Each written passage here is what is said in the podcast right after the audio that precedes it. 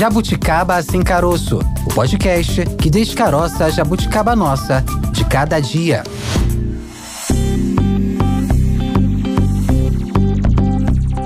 Está no ar mais um episódio do Jabuticaba Sem Caroço, podcast da Sputnik Brasil, podcast que você pode compartilhar com quem você quiser, onde você quiser. Temos aí o WhatsApp, temos várias redes sociais, opção que não falta para você copiar o link e compartilhar com quem você quiser. Assunto de hoje, o nosso tema de hoje é polêmico, então vale a pena compartilhar para quê? Para você gerar aquela polêmica é... na tua roda de conversa também. Naquele bom dia família que você manda no grupo, Rapaz. né, Tayana? Aquele bom dia família você aproveita, joga o link. Manda assim, bom dia família, tá sabendo da última? É verdade, ó. Joga lá e compartilha o conteúdo e aí vai gerar aquele debate que é sempre muito importante, claro, sempre com muito conteúdo, com veracidade, com muita verdade. A gente faz aqui esse trabalho que é de jornalismo profissional, dividindo aí com a sociedade é, informação confiável. É o Jabuticaba Sem Caroço aqui da Sputnik Brasil. Tayana de Oliveira. Hoje vamos falar sobre a denúncia contra a transparência Transparência Internacional, que está sob investigação por parte do Supremo Tribunal Federal por suspeita de improbidade administrativa e desvio de recursos públicos. Pois é, Tayana, o ministro Dias Toffoli determinou medidas para apurar se houve a alocação de valores a essa organização. O ministro ordenou que a Procuradoria-Geral da República envie documentos relacionados ao caso e autorizou o Tribunal de Contas da União e também a Controladoria-Geral da União a investigar investigar a destinação dos recursos. Para entender melhor essas acusações, a gente vai conversar com o nosso primeiro convidado de hoje. Mais uma jabuticaba. Conosco aqui no Jabuticaba Sem Caroço, podcast da Sputnik Brasil, o advogado Fernando Rideu Lacerda, que representa o deputado federal Rui Falcão, juntamente com o advogado Marco Aurélio de Carvalho, nessa ação que tramita, agora que está no Supremo Tribunal Federal, essa ação que investiga a transparência internacional. A gente tem falado aqui no Jabuticaba Sem Caroço a respeito desse assunto, a transparência internacional que é responsável por avaliar, por fazer fazer índices de avaliação da corrupção em vários países, está sendo investigada justamente por corrupção, por improbidade administrativa, desvio de recursos públicos. É... Doutor Fernando, obrigado por aceitar nosso convite. Seja muito bem-vindo aqui à Sputnik Brasil. Tudo bem? Eu que agradeço o convite. Uma alegria estar aqui com vocês hoje. A gente gostaria de saber a, a respeito de detalhes dessa ação movida é, pelo senhor, pelo doutor Marco Aurélio Carvalho, pelo deputado Rui Falcão. Ela está, nesse momento, no no Supremo Tribunal Federal. Enfim, o, o, que motivou essa ação e ela ocorre, por coincidência, é, dias após a divulgação desses dados do Índice da Percepção da Transparência, que coloca o Brasil numa posição é, desfavorável, em queda em relação ao nível de corrupção, né? E é uma avaliação que é feita através de instituições convidadas pela Transparência Internacional. A gente, num outro momento, fala a respeito de critérios, né? Mas que a gente queria saber a respeito é, da motivação dessa ação, tem relação aí com a Operação Lava Jato. Conta um pouco mais pra gente. Veja, me parece que a primeira coisa que a gente precisa destacar aqui é que isso foi fruto de um trabalho nosso no início de 2021. Tá? Então, nós entramos com essa ação em nome do deputado Rui Falcão no dia 28 de fevereiro de 2021. E essa ação é fruto de um, de um trabalho de, de, pesquisa nosso, né? A minha tese de doutorado, inclusive, ela tem como fundamento o processo penal de exceção, que eu coloco, que eu nomeio aí como processo penal de exceção, como sendo a manipulação do processo penal para a, fins de perseguir inimigos políticos. Então, essa dinâmica né, foi sendo desvelada ao longo dos últimos anos que houve na Operação Lava Jato já era a nossa suspeita. A minha tese de doutorado ela começa em 2016, que vai de 2016 defendo em, em 2019. Então veja, durante a pesquisa muitos muitos elementos ali que é, marcam, que caracterizam o processo penal, o desvirtuamento do processo penal. Porque para que serve o processo penal? O processo penal serve para reconstruir historicamente um fato e, a se confirmar a materialidade e a autoria delitiva, aplicar a sanção criminal. E é para isso que serve o processo penal, para que se reconstrua historicamente o fato, fornecendo-se todas as garantias ao acusado para que possa se defender. Esse modelo ideal, essa concepção ideal de processo penal foi sendo desvirtuada nos últimos anos, e eu aponto como marco inicial desde lá do mensalão, para fins de persecução de uma ideologia, de um grupo político. Essa que é a verdade, certo? Então, a gente foi colhendo elementos aí, e um dos elementos, né, é essa engrenagem que opera entre Ministério Público Federal, Polícia Federal, Justiça Federal, mas também mídia, setores importantes e hegemônicos da mídia, da grande imprensa e organizações internacionais. Então, a partir dessa dinâmica, destrinchando essa dinâmica, a gente começa a perceber uma participação, no mínimo, inusual da transparência internacional. Isso mediante acesso a documentos públicos, né, memorandos trocados entre a transparência internacional e a força-tarefa da Lava Jato do Ministério Público Federal. A partir dessa, dessa análise, a gente começa a perceber uma relação, no mínimo, estranha. Por quê? Porque o que, que, tem a ver, né? O Ministério Público está lá, ele vai, vai fazer um acordo, seja via, via consensual fazendo um acordo, seja via com, é, é, contenciosa num processo judicial criminal, vai obter uma reparação de um dano causado ao erário, certo? Vai reaver valores. Beleza. Tem a ver uma ONG internacional palpitar sobre a destinação desses valores.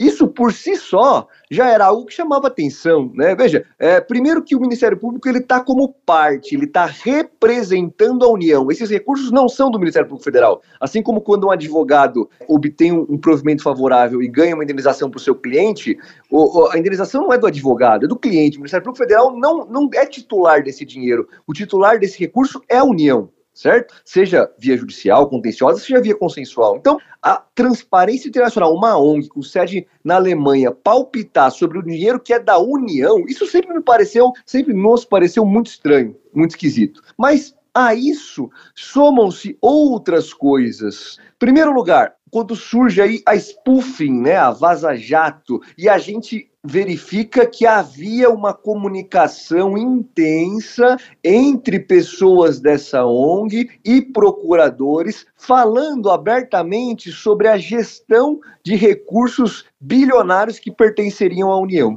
Então veja, isso já é de cara, né? Então soma-se aos memorandos oficiais uma conversa paralela entre essas pessoas, mencionando Transparência Nacional, mencionando a Maribo, mencionando a FGV também, e uma coisa, por que esses caras estão palpitando aí, né? Então eles estão falando abertamente sobre a gestão desses recursos. E aí, como última peça para montar esse quebra-cabeça, no final de 2020, o então Procurador-Geral da República, Augusto Aras, ele vem e explicitamente, né, formalmente, é, registra lá sua manifestação no memorando e manifesta o, a reprovação à atuação da Transparência Internacional. E ele coloca lá que é evidente que uma organização privada iria administrar a aplicação de recursos de 2,3 bilhões previstos no, previstos no acordo de leniência. Ele coloca lá que a Transparência Internacional é uma ONG internacional sediada em Berlim, que não teria sentido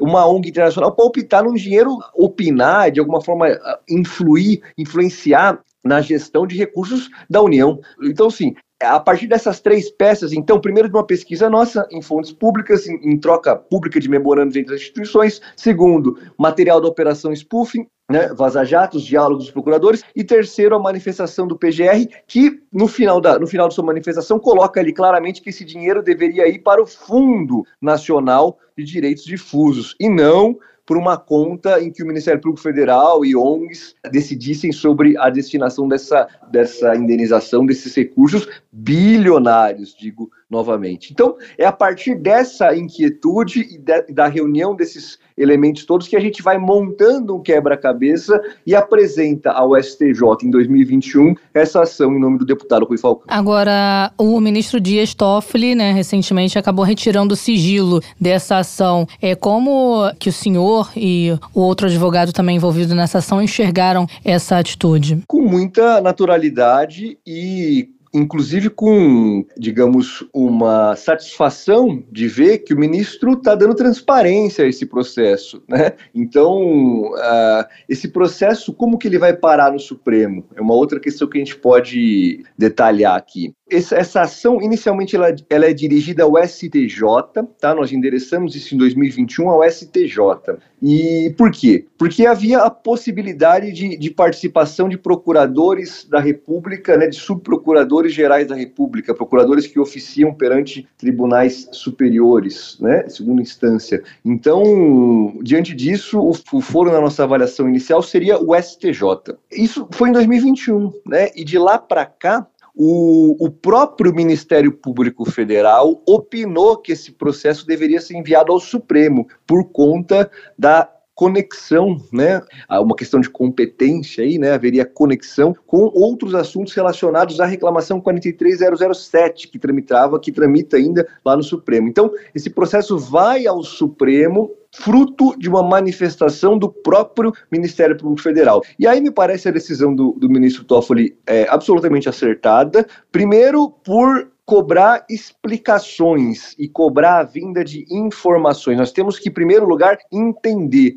compreender a dinâmica de tudo isso que foi feito. Ah, a Transparência Internacional diz aí, ah, mas a gente não, não teve gestão efetiva sobre recurso. Ok, vamos, vamos ver se não, se não teve mesmo, mas, mas ainda que não tenha tido, o simples fato de planejar, de tentar, de organizar essa que foi frustrada, talvez, gestão de recursos, isso já é um, um fato para ser investigado, sim. Então, a gente precisa conhecer efetivamente qual foi o papel e quais foram os interesses aí dessas, desses agentes todos nesse processo de discussão sobre a gestão de recursos bilionários. Me parece sim, então, em primeiro lugar, que o ministro Toffoli acerta, né, cobrando a vinda dessas informações, e acerta dando aí sim transparência para isso, porque não há razão para ter sigilo, né? São recursos da União, é o erário, é o, é o dinheiro público. Então, é, é, me parece que sim, é uma questão que, que exige aí transparência e conhecimento de todos. E a partir dessa publicidade da ação, né, enfim, do fim do sigilo é, imposto pelo STF, né, o, por meio do ministro Dias Toffoli, também há o desencadeamento de outras investigações, como por exemplo a gente tem no CNJ agora que está investigando a atuação da Transparência Internacional nesse acordo de leniência da JIF, enfim, nessa gestão desse dinheiro, dessa retomada por parte do, do poder público desse dinheiro, né, dos cofres públicos desse dinheiro, mas através da, da transparência internacional, né? Tem, é, na, na, sua avaliação, uma, houve uma tentativa então de atribuir superpoderes a uma instituição que se pretende supranacional, é, na tentativa de se mostrar acima do bem e do mal. É, essa basicamente é a avaliação do senhor do, do advogado do Dr. Marco Aurélio Carvalho e também deputado Rui Falcão, ao mover essa ação, uma tentativa de atribuir superpoderes a uma instituição que, em tese, deveria apenas acompanhar esse tipo de, de movimentação através de monitoramento é, das ações da polícia, enfim, das notícias que surgem na imprensa. A atuação da transparência internacional, ela transpôs alguns limites? Veja, essa e algumas outras ONGs né, e outras instituições vieram na última década se beneficiando de um, de um discurso discurso anticorrupção que, na verdade, retoricamente, é, ele, é, ele é muito correto, ninguém, ninguém defende a corrupção. Eu não conheço ninguém que defenda corrupção, né? É uma bandeira que unifica. Se falar, ah, somos a favor da, do, dos direitos humanos, né? Uma coisa que, que unifica, somos contra a corrupção. Obviamente, todos aderem a, a prioristicamente a uma manifestação dessa natureza. Mas isso foi, na última década, sendo manipulado e sendo apropriado para combater determinados inimigos especificamente apontados e, e, identificados a um projeto de soberania nacional, de soberania popular e que atuaram efetivamente né, contra, resistindo contra pressões internacionais, como ficou claro na, na questão do pré-sal. Então, veja, esse grupo político e tudo aquilo que lhe dá legitimidade, seja setores da academia, da universidade, intelectuais, seja setores da comunicação, né, jornalistas que não estão alinhados a esse projeto, é, é de, a esse projeto que, que só serve ao capital, é, advogados, professores, empresários que eventualmente financiavam os políticos identificados com o espectro à esquerda. E to toda essa estrutura foi rotulada como corrupta. A então, a pretexto de se combater a corrupção, se combatia, se combateve ah, na última década uma ideologia, um projeto de Estado. Então isso ficou muito claro. E como o mote, como o, o rótulo, a roupagem para essa perseguição é o combate à corrupção, essas instituições que se dizem contra a corrupção surfam essa onda. E surfam muitas vezes alegando né, a propósitos louváveis e públicos, mas para benefício pessoal. Então é isso que a gente vê, e, e, a gente vê isso especialmente nos diálogos da spoofing, quando não estão sob os holofotes. Né? Nos memorandos se fala muito em ah, combate à corrupção, é, projetos de integridade, mas, mas no, no, privado, quando eles falam, eles querem efetivamente contornar o controle do TCU, por exemplo, né, o Tribunal de Contas da União. Por quê? Porque Veja, qual, qual que era a, o sentido de um acordo nessa, nessas circunstâncias? Era celebrar um acordo para reparar um dano e esse recurso ingressar nos cofres da União para que a União decida como usá-los. Ao invés de fazer isso, né, de criar essas obrigações, eles criaram aí em alguns momentos obrigações de fazer e não de pagar. Ah, não, ao invés de pagar, ele vai investir em projetos de integridade, de projetos de educação contra a corrupção. Só que a grande pergunta que fica é: quem que vai executar esse projeto? Quem que vai decidir sobre quais são esses projetos? E aí burla-se o controle do TCU, desvia-se do controle do TCU que é quem, né, o Tribunal de Contas da União, quem efetivamente fiscaliza as, as verbas, o emprego das verbas da União, para as mãos de sabe-se lá quem, né? E a gente sabe, e a gente visualiza nas mensagens o interesse em gerir esse recurso. Então é, é grave e é fruto desse processo que não começa na Lava Jato, né? Começa no mensalão, se agrava nas jornadas de junho de 2013, aqueles protestos que foram de todo modo manipulados e rotulados sob uma bandeira de anticorrupção, passa pela Lava Jato, passa pelo impeachment de Dilma, passa pela prisão de Lula, passa não só pela prisão, mas pelo silenciamento de Lula, além de preso, não pôde dar entrevista, não pôde participar de nenhuma forma no processo eleitoral de 2018 e é, tem o seu ápice na eleição de Bolsonaro. Então, é, claramente é um processo político, claramente é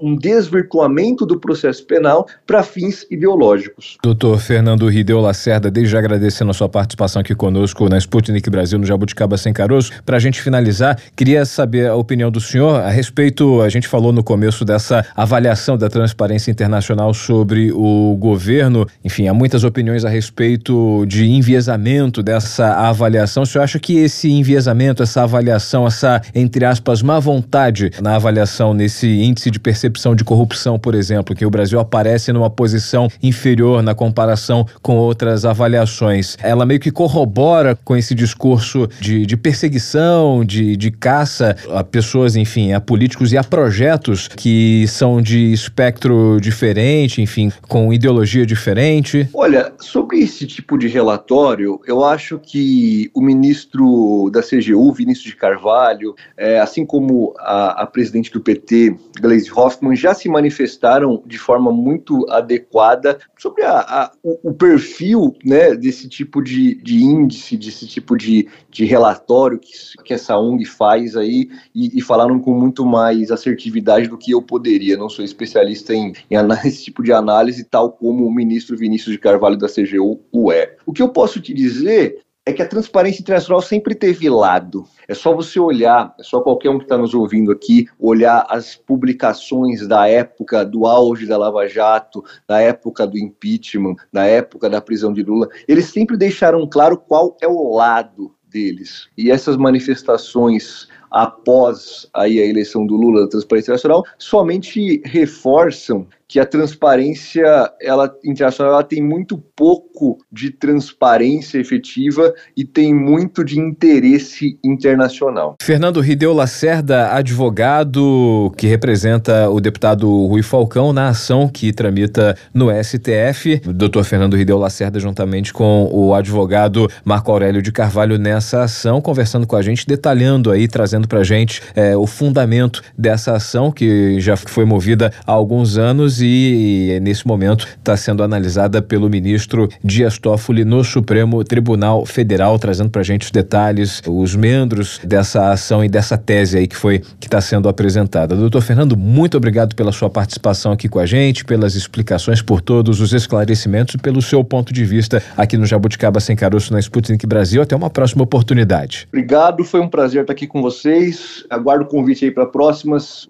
Belíssimo trabalho que vocês fazem. Um abraço a todos. Obrigada doutor Fernando. Até a próxima. É, tchau, tchau. E em resposta, Maurício, a essa decisão do ministro Dias Toffoli, a Transparência Internacional aqui no Brasil se posicionou e emitiu uma nota que diz o seguinte, ó, mais uma vez são falsas as informações, esclarecendo, né, mais uma vez são falsas as acusações de que valores recuperados através de acordos de leniência seriam recebidos ou gerenciados pela organização. A Transparência Internacional jamais recebeu ou receberia direta ou indiretamente qualquer recurso do acordo de leniência do grupo JF ou de qualquer acordo de leniência no Brasil, a organização tampouco teria e jamais pleiteou qualquer papel de gestão de tais recursos. Fecha aspas, é um trecho desse posicionamento aí da Transparência Internacional no Brasil, negando essas acusações. Bom, a gente vai continuar falando sobre o assunto, trazendo mais um convidado aqui no episódio de hoje. Só quem vive é quem sabe. Antônio Carlos de Freitas Júnior, mestre em Direito Constitucional pela Universidade de São Paulo, a USP, e sócio do escritório AC Freitas Advogados. Seja bem-vindo aqui ao Jabuticaba Sem Caroço. Doutor Antônio Carlos, tudo bem? Tudo ótimo, é sempre uma alegria estar aqui no Jabuticaba Sem Caroço. Contem sempre com a gente. Bom, e nessa polêmica toda, né, essa questão envolvendo aí a transparência internacional, antes da gente de fato entrar no assunto dessas acusações, dessa investigação que foi aberta é, para apurar crimes como improbidade administrativa, desvio de recurso. Eu queria que o senhor explicasse um pouco para os nossos ouvintes que não conhecem tão bem assim como funciona a transparência internacional. A gente pode considerar essa organização uma organização parceira do governo? Como se dá essa parceria? Como funciona essa relação? Vamos assim, a transparência internacional, como o próprio nome diz, ela é uma instituição brasileira. Ela tem sede, salvo meu juízo, em Berlim. Ela é uma, uma espécie, vamos dizer assim, à luz do nosso, nosso direito, uma espécie de fundação que é uma entidade sem fins lucrativos, com uma finalidade específica. No caso da Transparência Internacional, ela tem a finalidade de combate à corrupção, de aumento da transparência, no bom uso das verbas públicas, do dinheiro público. Fundações internacionais e fundações nacionais, fundações com sede criada sob a lei brasileira, elas podem funcionar como parceiras do poder público. Você tem várias fundações hoje, é, FIA, FIFECAF, enfim, que funcionam é, no Brasil rotineiramente, atuando, prestando serviço, prestando consultoria, muitas vezes de maneira remunerada ou às vezes não remunerada. O fato é que você tem hoje, no, vamos assim, no arcabouço do direito administrativo a possibilidade, sem grandes burocracias, de atuação de fundações com é, fundações privadas com o governo. Então isso acontece, isso é normal. O que ocorre é que as fundações criadas sob a lei brasileira, elas têm uma série de é, fiscalizações, inclusive existe um, uma função no Ministério Público que cuida de fiscalizar as fundações. Então, existe um promotor de fundações a cada jurisdição, as contas são de forma, assim, auditadas e verificadas. No caso de fundações internacionais, não há essa prestação de contas, mas há sim uma facilidade com que ambas as fundações colaborem com o serviço público, prestem assessoria, prestem serviços públicos e mais. Mas parece um tanto quanto suspeito, né, doutor Antônio Carlos? Uma instituição internacional de atuação em caráter global, talvez a gente pode, pode dizer supranacional, já que ela faz o monitoramento da questão questão da, da corrupção em vários países, não só no Brasil, inclusive tem até um índice de percepção da corrupção, por coincidência, divulgado recentemente, no qual esse levantamento coloca o Brasil numa situação desfavorável em relação à última medição, à última divulgação desse índice. Não parece um tanto quanto suspeito ou estranho para, enfim, para talvez usar um termo, um outro tipo de termo, né? Uma instituição que não vive a, a realidade do Brasil, que trabalha com observadores, enfim, que não lidam diretamente é, com a questão do, do, dinheiro público, com, enfim, que trabalha com a questão que defende interesses do, de empresários, né? Fazer esse tipo de avaliação, fazer esse tipo de gestão de um dinheiro que em tese deveria ser público, como por exemplo esse dinheiro do acordo de leniência com a JF? Olha, eu acho que dois pontos são interessantes ser destacados. Que uma fundação, que uma organização internacional colabore, é, crie índices, crie metodologia. Isso é importante, essa cooperação internacional, é, os países é, é, se integrarem, você ter aí produção de conhecimento, produção de metodologia, isso é muito importante. O que é estranho o que é complexo e é o que está sendo hoje é, objeto de arguição de descumprimento de preceito fundamental, inclusive investigações no âmbito civil e penal, é que essa instituição receba dinheiro público. E qual que é para é, esclarecer melhor a nossa preocupação? Essa fundação privada ela está fora da fiscalização governamental, está fora da fiscalização do Tribunal de Contas, está fora da fiscalização é, das instituições democráticas republicanas. Como você bem colocou, ela é supranacional é, e não está aí sob nossa jurisdição, de modo que não tem a menor fiscalização sobre o que ela vai fazer com o dinheiro que é público. Então é de causar estranheza, e aí vou dividir também dois pontos, que se utilize uma verba pública de maneira com pouca ou quase nenhuma fiscalização, e dois, que haja tanto dinheiro público sendo vertido com ações que fugiram ao, no mínimo, a mídia tradicional, porque há de convir comigo que você nunca viu um, a, a, Transparência Internacional avaliando um município X, município Y, um curso de formação que alguém tenha participado. Então é muito dinheiro para uma atuação, vamos dizer assim, um pouco abstrata, um pouco com falta de concretude e sem nenhum tipo de controle no sentido da probidade, no sentido do bom versar desse dinheiro. Isso é sim de causar estranheza e preocupação que está ensejando as ADPFs, as investigações o que é importante para a gente verificar tudo o que está acontecendo. Pelo que me parece, a transparência internacional é colocada numa posição é, acima de qualquer suspeita, simplesmente pelo fato de estar fora do Brasil e não ter qualquer tipo de relação com as instituições governamentais, com políticos, né? não agir, não, não trabalhar diretamente com políticos brasileiros e isso lhe daria o credenciamento para agir, enfim, manipular, é, manusear, é, lidar com o dinheiro é, público, esse dinheiro fruto de acordo de leniência, né? Mas é, não existe é, essa questão de, de não haver, é, estar acima de qualquer suspeita, né? Ela trabalha com parceiros brasileiros e pessoas que porventura possam ter algum interesse. Esse índice, por exemplo, de percepção da corrupção, ele é avaliado junto a pessoas da sociedade civil, a empresários e às vezes não com uma visão talvez um pouco viciada ou deturpada da realidade, por, por exemplo, considerar um determinado governo de determinado espectro corrupto e vai dizer: esse governo é corrupto, ele não me agrada e, a, e o país cai na reputação no ranking considerado mundial, né? É, acho que tem vários problemas aí, como você bem apontou.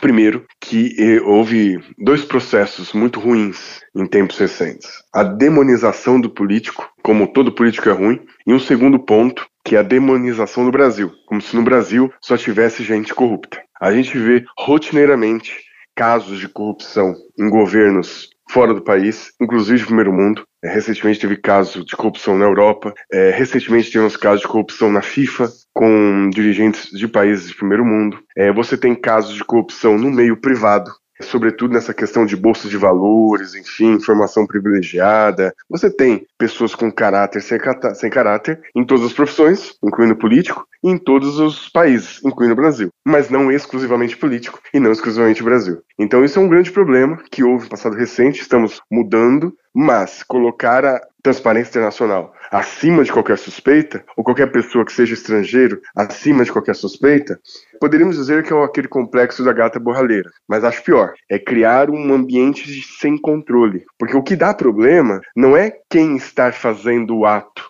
é na ausência de fiscalização. Então, para fiscalizar, eu crio uma entidade sem fiscalização. Isso não é minimamente lógico. Isso aconteceu no nosso país, essa, vamos dizer assim, essa glorificação, colocar acima de qualquer suspeita o Ministério Público e a transparência internacional num ambiente de é, utilização de mídias, que foi a Lava Jato, num ambiente que teve gente na rua, um ambiente todo cheio de, de certas circunstâncias midiáticas, com as redes sociais, com, utilizando um pouco é, sentimentos da população, e aí você colocou instituições acima de qualquer suspeita, e, e isso não existe. Na verdade, um governo republicano, uma estrutura republicana, é aquela que cria fiscalização. É, a grande chave, vou entrar um pouco em filosofia, depois a gente retoma para o concreto, peço essa licença. O grande chave que Montesquieu viu é que somente o poder controla o poder. Então não era colocar um cara acima de qualquer suspeita, um, um, rei, um papa, um sacerdote. O único jeito de ter controle social, de ter controle do poder, é criar poderes que se controlem. Então, é, colocar algo acima de qualquer suspeita, algo acima do poder, é uma questão absolutista. É um pensamento de que existe uma pessoa com poderes talvez divinos, com poderes sobrenaturais, que esteja acima dos outros mortais e que por isso possa submeter, possa fazer intervenções e não precise de fiscalização. Isso é rudimentar, isso é,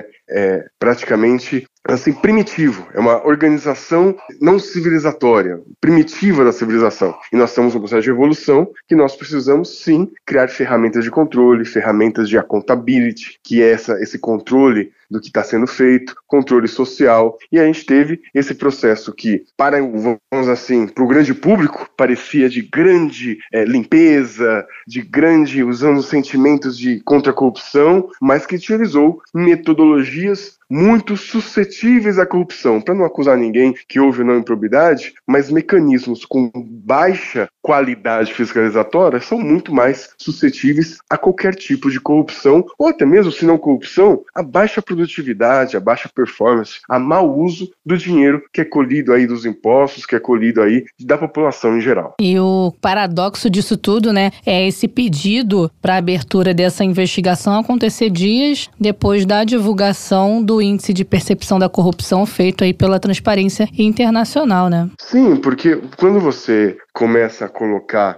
como bem é, é, falado, o índice de corrupção ele impacta em ranking, em rate internacional, então tem interesses privados, tem interesses públicos, e aí você começa a colocar, e aí tem respostas. Vamos assim, não estamos dizendo que não existe nenhum salvador da pátria, mas estamos mostrando que esse caso, como teve antes, como teve agora no internacional, existe um choque de interesses. E agora a gente está vendo interesses sendo colididos e vendo qual que é a melhor ferramenta para fiscalizar e, vamos assim, decidir sobre esses interesses. Mas o fato é que não existe uma isenção nesse processo. Existem interesses sendo contrapostos. Há pouco tempo atrás, os interesses estavam é, majoritariamente favoráveis, tanto que você teve a celebração dos acordos, agora mudou o jogo, então você vai ter esse processo de pedido de fiscalização, porque você tem interesses sendo contrapostos, para ser melhor dito. E agora a gente precisa entender como descascar esse abacaxi, que é resolver a corrupção ou ajudar a diminuir a corrupção e ver como está sendo usado esse dinheiro público. Porque a gente está indo num processo é, pendular de trocar seis por meia dúzia. Ou eu confio em transparência, da transparência internacional, agora eu vou achar uma outra ONG acima de qualquer suspeita, e a gente vai transitando pendularmente entre salvadores da pátria, entre isenções, e não fortalecendo instituições, fortalecendo processos, fortalecendo políticas organizacionais que permitam sim o melhor versar, o melhor uso do dinheiro público e a fiscalização social. Antônio Carlos de Freitas Júnior, mestre em Direito Constitucional pela USP, sócio do escritório AC Freitas Advogados. Muito obrigada, doutor Antônio Carlos, por esse bate-papo e até uma próxima oportunidade. Eu agradeço muito, contem sempre com a gente. Um ótimo dia é, para todos os nossos ouvintes. Obrigado, Antônio Carlos. Até a próxima. Até a próxima. Muito obrigado. É válido a gente reforçar aqui para os nossos jabuticabers. Quem quiser acompanhar, já maratonou, já conferiu todos os episódios e o que eu vou fazer até sair o próximo episódio. Você pode nos acompanhar nas redes sociais, interagir conosco por lá. Estamos no Instagram,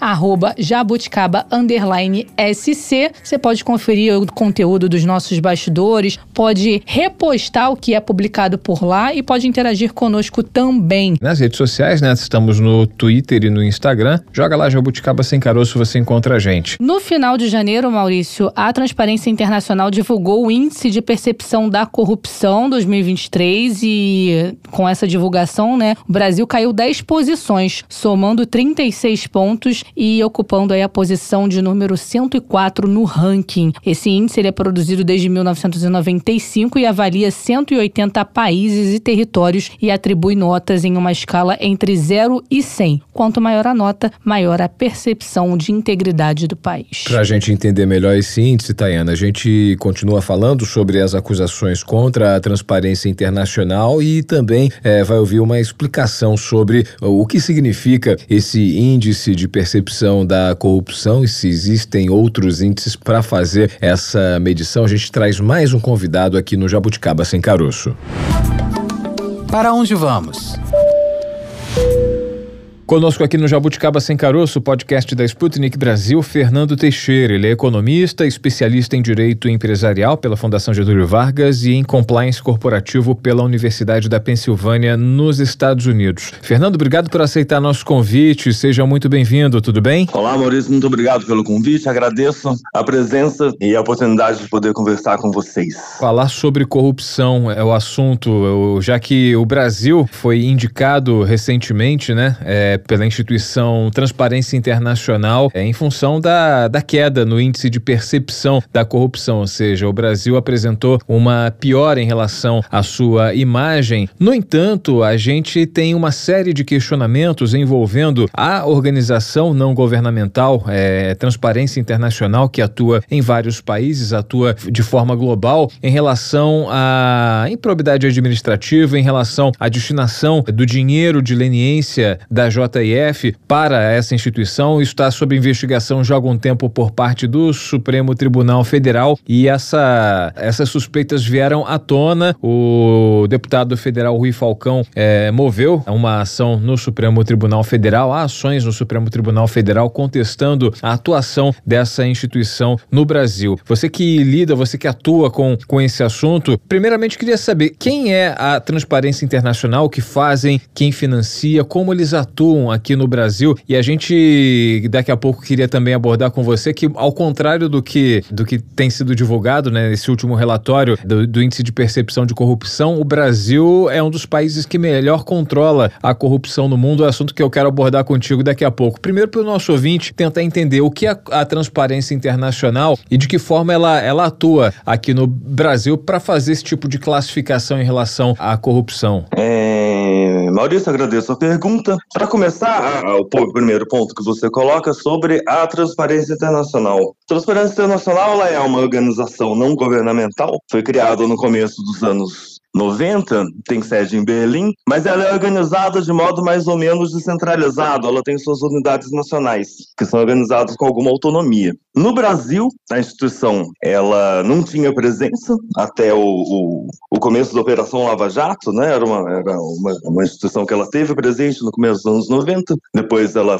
não teve mais nenhuma parceria aqui e voltou em associação com entidades locais que já trabalhavam em sistemas de corrupção. O tema do, do, do, financiamento dessa entidade, de fato, ele é um pouco é, opaco, né? A gente não tem muito dado claro sobre isso, ela não divulga com muita clareza, né? Quem são, a, se são empresas, né? Se, se é dinheiro de instituições públicas, né? De onde que é, são pessoas físicas, né? Esse tema exige realmente mais esclarecimento para nós, né? A gente que acompanha o tema corrupção há algum tempo, né, que participa dos, de grupos, né, que enfim, que, que, é pesquisador do assunto, um pouco na área acadêmica, já vinha ouvindo falar, né, que tinha problemas ali, né, que você tinha ali uma organização que ela estava muito próxima, né, do dos investigadores, né, do, do, processo todo ali da Lava Jato, esse era um processo que movimentava muito dinheiro. Quando veio a Vaza Jato, de fato vieram à tona mensagens que mostravam que talvez tivesse ali, né, algum interesse financeiro nos recursos que eram muito grandes, né, e tem um, um, um um segredo de a gente lidar com grandes números é que, é que é, é, uma parcela pequena de um número muito grande continua sendo muito. Então, qualquer parcela ali que talvez né, viesse a ser destinada seria um, um valor muito grande, o que não deixa de ser um conflito de interesse. Então, para a gente que acompanha o assunto, há algum tempo existia né, já alguma pulga atrás da orelha. Evidente que é uma entidade que ela tem né, também uma atuação legítima. Eu mesmo participei de grupos de estudos, de debate, publiquei artigos, né, participei de congressos organizados pela Transparência Internacional, que são legítimos, são é, tem, realmente produzem conteúdo acadêmico, né, um conteúdo informativo importante, porém tem esse lado um pouco opaco de, de a que interesses ela atende, né? E isso nos leva à, à, segunda parte da pergunta que você fez, que é a ideia de o que é esse índice, né? Do, qual, o que, que ele representa, né? E qual o interesse de fazer uma divulgação do modo como é. A gente também não tem muita clareza sobre os, os critérios usados é, e aqui que se destina esse, esse indicador, o que deixa a gente um pouco preso a entender, né? Qual que, até que ponto isso é um, uma atividade que realmente tem interesse propositivo, né, de, de trazer, né, um debate equilibrado e, e, e, honesto, né, sobre esse tema que é um tema muito complexo, ou é uma campanha de relações públicas né, para, enfim, de manutenção de uma entidade que no fundo é uma entidade privada, não é uma entidade pública, né, por mais que seja não governamental, né. Fernando, não deixa de ser inusitado, né, o fato de a, a instituição se chamar Transparência Internacional e não haver uma transparência em relação ao que ali, ao que a alimenta, ao né, economicamente, o financiamento e a destinação, né? A gente tem essa, essa investigação é, que, que diz respeito a desvios de recursos públicos, enfim, de, de recursos da operação Lava Jato, é algo que deixa a pulga atrás da orelha, como você mencionou, e, e revela também falta de transparência. Exatamente, é, é um pouco contraditório. Eles deveriam dar o um exemplo, né? Como uma entidade privada que, que trata de um tema sensível e um tema que é politicamente sensível sensível, né? Afeta governos, afeta interesses, né? Interesses econômicos, interesses políticos muito relevantes. Eles deveriam tratar o tema com o maior cuidado e com maior isso, transparência, né? Com a maior clareza, né? Com o maior equilíbrio possível. E o que a gente vê é o contrário, né? A gente não tem muita clareza sobre as fontes de financiamento, os interesses que estão ali por trás, e um pouco reflete nesse índice que, que veio à tona esses dias. Então, esse também é um debate que existe há muito tempo, que é um índice que é divulgado com, com grande pompa e faz ali uma classificação, né? Tal país é mais corrupto do que o outro. Isso é uma coisa muito difícil de discutir, né? Não é uma coisa que você fala assim com tamanha certeza, né? É um tema sensível, um tema que envolve debates complexos. Então, você fazer uma afirmação peremptória, né? O Brasil melhorou, o Brasil piorou no, no combate à corrupção, sem ter ali uma argumentação muito clara, é algo temerário, né? Eu deveria, para dizer o mínimo. Agora, tendo em vista essa sensibilidade que é esse tema, né? Um tema sensível, na sua opinião, o Supremo vai conseguir levar adiante essas acusações, esse inquérito aí que investiga essa acusação de improbidade administrativa? O ministro Dias Toffoli acabou de tirar o sigilo da investigação, vieram algumas informações à tona ali de diálogos que indicam que realmente a transparência internacional tinha interesse, né, nesses recursos, não eram, assim, não são diálogos evidentemente muito claros, né, não veio uma coisa, a gente não tem uma prova definitiva, mas a gente tem ali indícios, né? vamos ver para onde que vai levar os indícios. O Supremo tem se mostrado muito competente em, em conduzir investigações, né? e, as ferramentas, né, exatamente, as ferramentas de controle que o Brasil desenvolveu nos últimos anos, né, que por exemplo, uma polícia federal independente, né, um Ministério Público que, que com, com as críticas que existe, ele é um Ministério Público qualificado, né, e capaz, a gente pode pode ter respostas aí. Mas o que preocupa um pouco é a reação da entidade, né? que, que enfim, está tendo uma reação muito defensiva, né? não trouxe à tona é, informações que a gente pode dizer substanciais, né, para contrapor as acusações que tem, mas eu acredito que, que muita coisa pode acontecer aí, né, gente, novas informações podem acontecer de fato. A gente está conversando com Fernando Teixeira, economista especialista em direito empresarial pela Fundação Getúlio Vargas, FGV, Rio de Janeiro, e em compliance corporativo pela Universidade da Pensilvânia, nos Estados Unidos. Fernando, eu acompanhei um artigo que você produziu é, e foi publicado no site J, no portal J, é, de, de opinião, é, de artigos é, jornalísticos, e a gente, enfim, saltou os olhos aqui essa, essa informação que você traz, que contrasta com justamente um dado que foi apresentado pela Transparência Internacional recentemente, e esse dado gerou uma, enfim, um burburinho muito grande, uma repercussão muito grande em relação à corrupção durante o ano de 2023, o primeiro é, ano do governo Lula, do terceiro mandato do presidente Lula. Esse dado do índice de percepção da, da corrupção do, da Transparência Internacional coloca o Brasil na posição número 104, num grupo de 180 países, Brasil marcando 36 pontos em uma escala até 100. E até 2014, o Brasil estava 35 posições e 7 pontos melhor do que está hoje. E aí, ao mesmo tempo, você traz aqui pra gente a informação de que o Brasil é um dos melhores países do mundo no controle da corrupção e nesse ranking geral está à frente de Bélgica, Chile, Israel e, segundo alguns critérios, está à frente até de Dinamarca, Alemanha e Suíça. O Brasil seria um líder global quando o tema é transparência e integridade da administração pública. Isso faz parte de um outro índice, né? O índice de previsão de risco de corrupção, num programa financiado aí pela União Europeia e por outras entidades. Esse índice de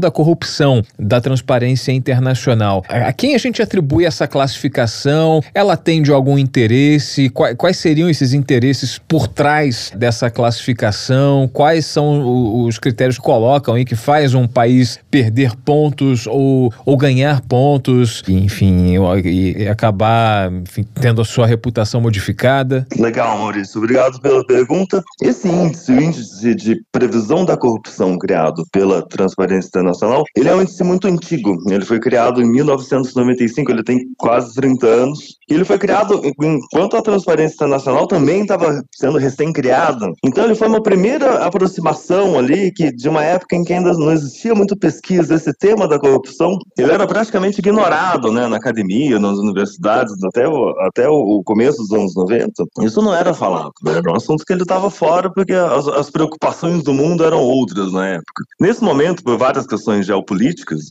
que tem a ver com a queda do muro de Berlim, globalização, né, e uma reinserção de, de vários países desenvolvidos do mundo, principalmente Estados Unidos, é, essa questão da, da, da, corrupção começa a virar uma agenda. Começa a virar uma agenda né, em entidades internacionais, na ONU, no CDE, começam a criar resoluções sobre o assunto. E na esteira disso, a Transparência Internacional, que é uma entidade privada, é, também começa a desenvolver né, sua, sua própria pesquisa. E aparece esse índice. Esse índice ele é criado por um economista, que é uma, figura muito respeitada na, na, na, área de pesquisa, mas ele não trabalha mais com esse índice, inclusive, ele foi fazer outras coisas e, e trabalhar com outros assuntos, que é o Johann Graf Lambsdorff. Ele trabalha no CDE hoje. Mas ele percebeu o seguinte, que você tem algum, alguns indicadores de ambientes de negócios feitos por entidades privadas, que pesquisam normalmente com empresários, com correspondentes comerciais, gente de, de do ambiente corporativo, temas sobre como funciona o ambiente de negócio em diferentes países. Então, por exemplo, como é que é o sistema tributário, como é que é o sistema é, de direito civil, proteção a patentes, marcas, vários temas. E em algumas dessas pesquisas, que são vários institutos privados que fazem, tem ali uma questãozinha sobre corrupção. Como, como você avalia que é a corrupção nesse país? Aí o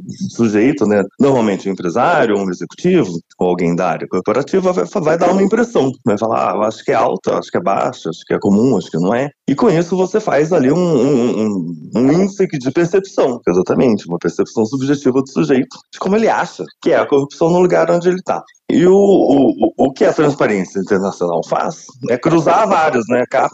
Eles uh, agregam né, alguns desses indicadores. Hoje eles dizem que eles têm 11, mas alguns são regionais, né? Alguns tratam só da África, outros tratam só da Europa. E ao agregar vários indicadores desses, eles dizem, pronto, a gente tem um indicador que ele é mais uh, confiável, né? Porque ele não é um só. O problema é que, do ponto de vista estatístico, isso não faz sentido, né? Você agregar várias opiniões, você não faz uma opinião melhor, né? Elas só são várias opiniões sobre um assunto. E essa opinião ela pode variar por outros, outros motivos, né? Por exemplo, se o assunto é muito tratado na mídia, tanto que a pontuação do Brasil caiu muito, exatamente desde a Lava Jato, que supostamente é, é um evento que começou a reduzir a corrupção no Brasil. Né? Você teve a exposição ali de vários casos de financiamento de campanha e de propina, etc., sendo processados. O que a gente tem né, é uma redução né, do, do meio político, empresarial à corrupção. Mas o que o índice percebe é exatamente o contrário. Então você tem uma falha, que é uma falha de concepção, que você pensar que o que as pessoas percebem sobre o assunto equivale ao que, ao, ao, ao que o assunto é, né? porque de modo algum é, é verdadeiro. E o que a gente tem são alguns indicadores concorrentes, que desde então começaram a ser criados, mas é, uma, é como eu já disse, é um, é um assunto complicado, né? é difícil você medir. Então você tem algumas iniciativas, uma das mais conhecidas é essa que eu citei, que é, que é um índice que chama Previsão de Risco de Corrupção, que foi criado em 2015 por uma pesquisadora romena, e com financiamento da União Europeia, mas também da, da, da ONU, várias entidades né, já financiaram esse programa ao longo dos anos, e ela faz uma coisa muito mais complicada, que ela vai medir realmente assim, quais são as instituições daquele país né, que combate a corrupção e como elas funcionam. Por exemplo, você tem uma auditoria externa, que no Brasil seria o caso, um tribunal de contas. A gente não, não tem só um, a gente tem dois. A gente tem a controladoria, né? a gente tem a CGU, a gente tem o TCU, tem a CGU. Nos estados a gente tem equivalentes. E eles têm questões que, que, que, que daí mostram que o Brasil é institucionalmente muito preparado para combater a corrupção. Eles têm uma questão, por exemplo, que é se a Suprema Corte ela publica a, a sua pauta de julgamento, né? porque é uma preocupação que para o Brasil ela é até risível. No, no Brasil, a, as, as, sessões do Supremo são transmitidas ao vivo na televisão. Então o Brasil tem um nível de transparência que para outros países, em alguns pontos, é, é até impensável. Assim, o Brasil, ele tem, ele, exatamente, por a gente ter uma Constituição de, de, criada em 88, né, como uma reação a um governo autoritário, então é uma Constituição que ela trouxe muitas garantias, né, e muita preocupação com essa questão da liberdade dos agentes de controlar as ações do Estado, a gente tem vários instrumentos ali, ação popular, ação civil pública, a gente tem vários instrumentos de intervenção né, no, no poder público e, e é assegurada uma grande transparência né, de dados, de orçamento. Então, se você for comparar esses critérios no ambiente internacional, a gente já vê que o Brasil ele é muito preparado para combater a corrupção, tanto que combate. O que a gente tem visto nos últimos anos é isso, uma série de operações da Polícia Federal, do Ministério Público, encontrando corrupção na polícia, corrupção no, no poder público, em várias entidades. É isso. Então, é um índice que ele mede outra coisa. Ele mede esse país, não é o que as pessoas pensam, né? é o que esse país é, o que, que ele faz para. E a conclusão é que o Brasil faz muito. Sendo um país que combate a corrupção, então a gente é, ouve alguns especialistas falando que o Brasil é um país que já normalizou a corrupção. Então não é bem assim, né? Não é bem assim. A gente abre o jornal e vê que ela não está nem um pouco normalizada. As pessoas vão presas, né? E é isso que interessa. A gente tem instituições que elas, é, é, elas, elas percebem o que é. Tem um, um órgão de pesquisa que é, que é muito conhecido, fica no Canadá, que ele pesquisa que ele faz, que é corrupção, justiça e legitimidade, que eles pesquisam a corrupção em países em conflito, países em crise, principalmente preocupados com questão de, de assistência humanitária, por exemplo, você vai mandar ajuda para o Líbano, você vai mandar ajuda para o Sudão, países que estão em conflito, né, para o Congo, e a preocupação é se essa ajuda ela vai chegar no, no usuário final, ela vai ser desviada no meio do caminho. Então eles se dedicam a estudar isso. E eles veem que, que isso, a corrupção é uma preocupação de verdade quando ela é sistêmica, quando você tem um Estado que ele está em frangalhos, né? quando você não tem ali nenhum tipo de organização mínima de como as coisas funcionam. Assim. O judiciário está desestruturado, você não tem Ministério Público, você não tem polícia, você não tem imprensa, você não tem essa série de instituições que protegem o Estado. E eles falam, nesse caso sim, né? a corrupção é uma preocupação, porque você não tem como chegar nela, né? então ela se torna pervasiva, né? Na sociedade. Agora, no Brasil, a gente não tem isso. Né? Você vai matricular seu filho na escola, o, o funcionário não vai pedir uma propina para você. É, você vai no posto de saúde, né? você não vai enfrentar esse problema. Né? Na maioria dos casos, você vai na prefeitura, você vai resolver os seus problemas, então ela não está permeada, como se diz. Assim. A gente tem casos relevantes de corrupção, e muitas vezes associada ao, ao financiamento eleitoral, que é o que a, a, Lava Jato, em grande parte, descobriu. Eram pagamentos que eram direcionados ao, ao financiamento de campanha, e ali a gente tinha um problema realmente inicialmente, que muita gente avalia, era um problema de organização do nosso sistema eleitoral, né, que era muito dependente de financiamento privado, de recursos privados, e isso criava né, essa relação pervasiva entre setor privado e setor público. Né? Fernando, então, é, a gente colocando esse índice da transparência internacional e outros índices que são adotados para fazer essa medição, para mensurar o que seria a corrupção nos países, o índice da transparência internacional que coloca o Brasil nessa posição tanto quanto desconfortável, que gerou um certo incômodo é, no atual governo, ele não teria, então, não atenderia a critérios técnicos para fazer essa avaliação. Ela seria basicamente, enfim, com base em opiniões que muitas vezes são contaminadas por ideologias, pelo fato de o atual presidente ser um político ligado à esquerda, pelo fato de a imprensa noticiar a todo instante, é, de acordo com sua agenda, casos de, de corrupção, enfim, ou colocar opiniões contrárias ao atual governo, enfim, seriam opiniões um tanto quanto contaminadas e não necessariamente técnicas. Tem esse risco, é um risco que esse índice ele cria, porque ah, na medida que ele mede a opinião das pessoas sobre um assunto, ela não pode assumir que ela está medindo a dimensão desse assunto, né? porque as pessoas elas podem estar contaminadas, como você disse, né, pela mídia, né? Você começa a ter um monte de notícias, uma cobertura sistemática da imprensa, dos jornais, sobre corrupção saindo notícias todos os dias. Isso a gente tem pesquisas que mostram que realmente a cobertura disparou, né, nos últimos anos, né? Ela praticamente era praticamente inexistente, né, nos anos 80, durante a ditadura nem se fala. Nos anos 90 você começa a ter seguindo alguns escândalos, por exemplo, o caso Collor, você tem um que começa a falar do assunto, alguns escândalos, anões do orçamento. Então você começa a ter, né, um pouco mais de, de, de percepção pública de que você tem essa questão no ar, né? Agora a gente chega partir de 2014, né, as pesquisas mostram que mais, praticamente 50% no noticiário foi tomado pelo tema corrupção. Então é claro que você criou uma percepção de que esse é um problema grave. E agora, e o pior, né, ele foi associado, como você também apontou, ele foi associado né, a uma certa vertente político-ideológica, né, que foi criada como, né, a corrupção, ela é do, do partido tal, do partido X ou Y.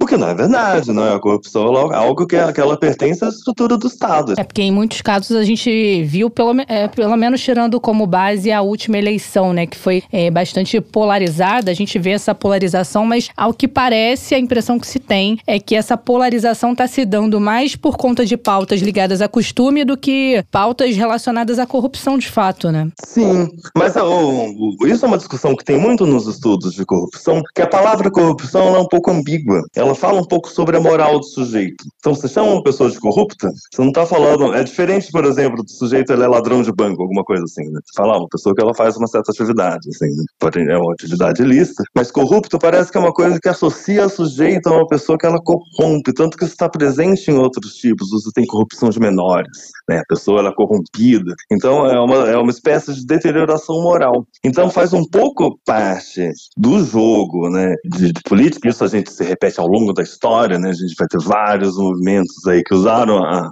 a desde o Jânio Quadros, né, usaram a corrupção como bandeira. Por que isso? Porque ela é uma bandeira moral. Então, você acusar o seu oponente né, de ser um corrupto, isso fala sobre a, a, a, condição moral dele. Então acabou casando bem. Então, nos últimos anos, exatamente isso. A gente teve uma cruzada, que é uma cruzada moral, e ela é, é acabou se, se imiscuindo, né, se misturando com esse debate da corrupção. Tanto que, que, que, as pessoas não conseguem muito mais diferenciar o que é, o que é uma coisa e o que é outra, né? Então você tem governo que ele mina né, a integridade das instituições que combatem a corrupção, mas não é percebido como corrupto. Sem dúvida. Fernando Teixeira, economista especialista em direito empresarial pela Fundação Getúlio Vargas e em compliance corporativo pela Universidade da Pensilvânia nos Estados Unidos, conosco aqui no Jabuticaba Sem Caroço, podcast da Sputnik Brasil, falando sobre a atuação da transparência internacional e a suspeita, a falta de transparência que paira sobre determinadas atuações, né, determinados papéis que ela cumpre no Brasil, incluindo aí essa, esse índice de percepção da corrupção é, que o atual governo levanta uma série de suspeitas em função do posicionamento, né, da posição do Brasil nesse ranking que foi de, recentemente é, divulgado, a perda de 10 posições é, nessa lista. É, Fernando, obrigado mais uma vez pela tua participação aqui com a gente, pelos esclarecimentos, pelas suas opiniões e até uma próxima oportunidade. Maravilha, Marisa, eu que agradeço.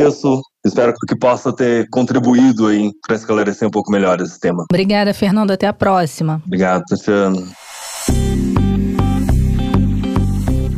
É isso, vamos aguardar o fim das investigações, Maurício Bastos. O Jabuticaba Sem Caroço de hoje ficando por aqui, mas amanhã estaremos de volta no próximo episódio para debater a seguinte questão: será que o café, o nosso cafezinho de todo dia, se tornou o novo vilão do aquecimento global? É o que a gente vai saber. A gente está falando hoje aqui de transparência, né? Amanhã espero estar com a voz mais transparente aqui para o nosso ouvinte. Tomando um cafezinho, de repente a coisa melhora, né? E o cafezinho, a gente é tão importante, tão presente nas nossas vidas, será que ele realmente é um vilão para o meio ambiente? Será que as temperaturas, essa variação de temperatura que a gente está sentindo em todo o planeta está afetando a qualidade do nosso café? Será? Vamos saber amanhã conversando com especialistas aqui no Jabuticaba Sem Caroço. É válido a gente reforçar aqui para os nossos jabuticabers. Quem quiser acompanhar, já maratonou, já conferiu todos os episódios e o que eu vou fazer até sair o próximo episódio. Você pode nos acompanhar nas redes sociais, interagir conosco por lá. Estamos no Instagram, arroba. Você pode conferir o conteúdo dos nossos bastidores, pode repostar o que é publicado por lá e pode interagir interagir conosco também. Nas redes sociais, né? Estamos no Twitter e no Instagram. Joga lá Jabuticaba Sem Caroço, você encontra a gente. Isso, no Twitter é arroba Jabuticaba SC. Aí é bom ficar ligado porque de vez em quando a gente solta spoiler por lá. É verdade. E claro, nas plataformas de áudio, de streaming de áudio, onde disponibilizamos todos os nossos programas, tá tudo lá na íntegra, então não deixe de acompanhar. Você tá ouvindo de hoje, quer ouvir o de ontem? Então vai lá, dá um pulo e o de amanhã também vai estar na rede rede social, vai estar na plataforma de áudio para você acompanhar e, claro, no site da Sputnik Brasil. Ainda encerro com mais uma dica. Hum. Para ficar com bem informado em todas as editorias, em todos os âmbitos, você pode também nos acompanhar no site da Sputnik Brasil e por lá você ouve ó, o nosso podcast, né? E também aproveita para dar uma passeada pelas notícias. Tem sempre conteúdo inédito, tem sempre matéria, reportagem especial, entrevistas. E tudo que vai aqui no podcast vai também no site em matéria detalhada aprofundada. Isso, é só acessar sputniknewsbr.com.br. É isso então, Maurício. Até a próxima. Tchau, tchau. Jabuticaba Sem Caroço, o podcast que descaroça a jabuticaba nossa de cada dia.